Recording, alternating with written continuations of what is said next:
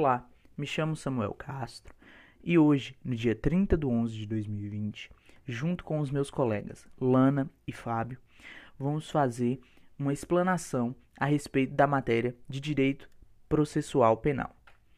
Bem, uma rápida introdução do meu tema, vou aqui diferenciar o processo penal e apontar mais para frente a respeito do procedimento. O processo penal é uma forma de jurisdição, enquanto o procedimento é a forma que vai ser feito determinado etapa. Seja bem-vindo e fique conosco.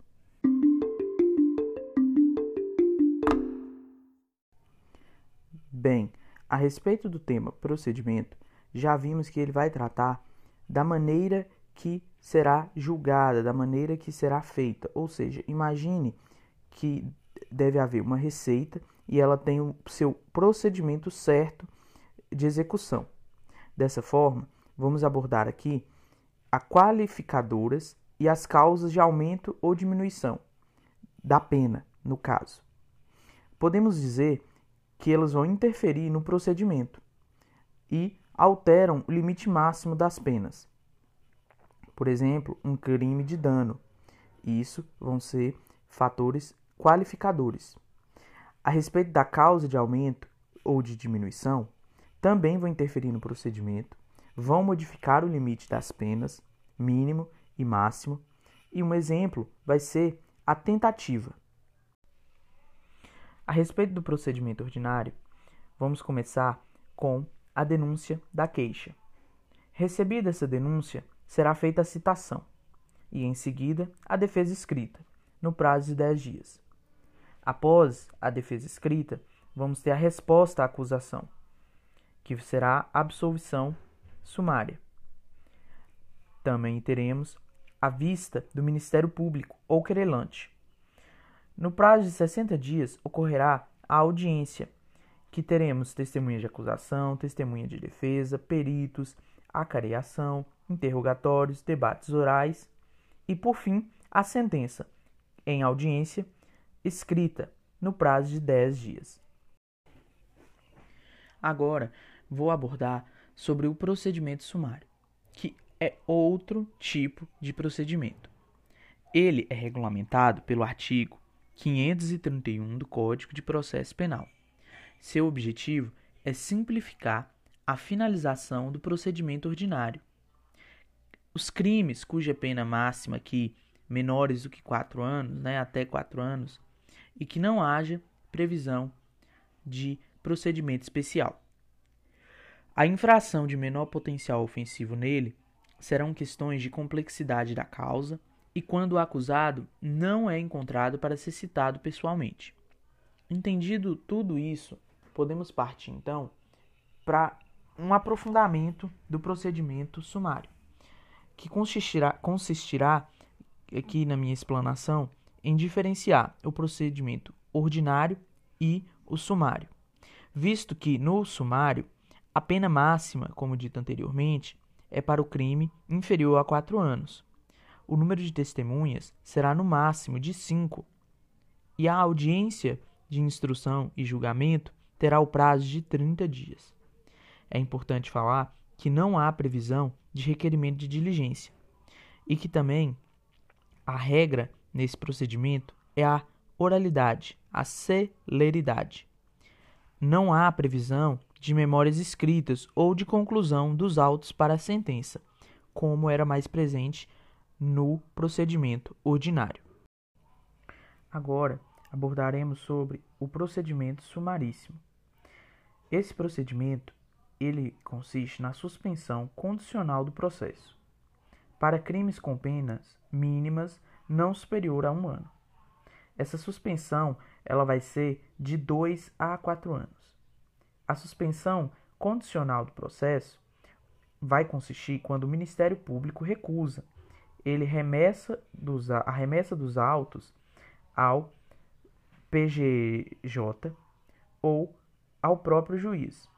Vai estar regulamentada ali, visto é, a atuação na súmula 696 do STF e não se aplica concurso ou continuidade definitiva.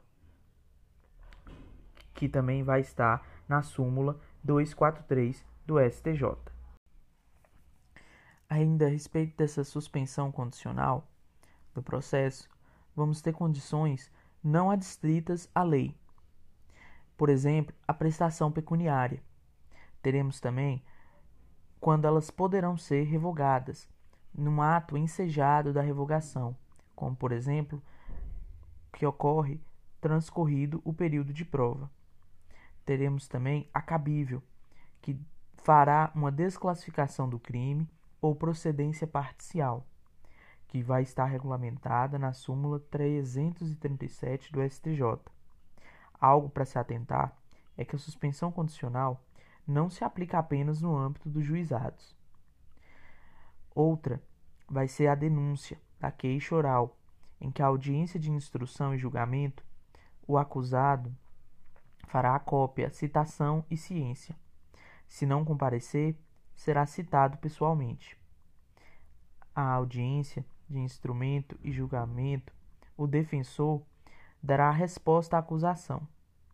E uma coisa para ficar atento é sobre as informalidades da conciliação e transação. Rejeitada a denúncia, ocorrerá apelação em 10 dias e recebida a inicial, a suspensão condicional do processo, teremos a absolvição sumária, que será encontrada no artigo 394, no parágrafo 4 do Código de Processo Penal. Para finalizar essa questão do procedimento sumaríssimo, vamos falar quando não haverá absolvição oitiva, que será ocorrerá, teremos a vítima, testemunhas no máximo de cinco, o interrogatório, debates orais, né, que será fixado pelo juiz o tempo, e a sentença. A apelação será nos dez dias. Encerrado toda essa questão, podemos entrar nos procedimentos especiais. O procedimento especial do crime funcional serão os delitos praticados por funcionários públicos no exercício da função contra a administração pública. Terão que ser crimes funcionais. Pode ser o funcionário público com prerrogativa da função, como o processo do tribunal, e o funcionário público sem prerrogativa da função, que será o processo no juiz de primeiro grau de procedimento. Nesse procedimento, ocorre a denúncia da queixa, com documentos. Em seguida, uma notificação e a defesa preliminar, no prazo de 15 dias. Logo em seguida, teremos recebimento da rejeição da denúncia da queixa. A citação será feita em seguida a queixa e a audiência de conciliação. É, após essa audiência de conciliação, vamos novamente receber outra queixa e, em seguida, citação da resposta à acusação, no prazo de 10 dias. Uh, entendido esse, esse procedimento especial, vamos falar dele nos crimes contra a honra, que não se aplica nas ações penais públicas. Também a audiência de conciliação serão ação exclusivamente privada, reconciliação positiva com queixa arquivada, sem reconciliação, recebimento e citação. A defesa prévia teremos exceção da verdade ou da notoriedade do fato imputado. Temos a contestação do querelante em dois dias e, por fim, o prosseguimento, que é um rito comum ordinário.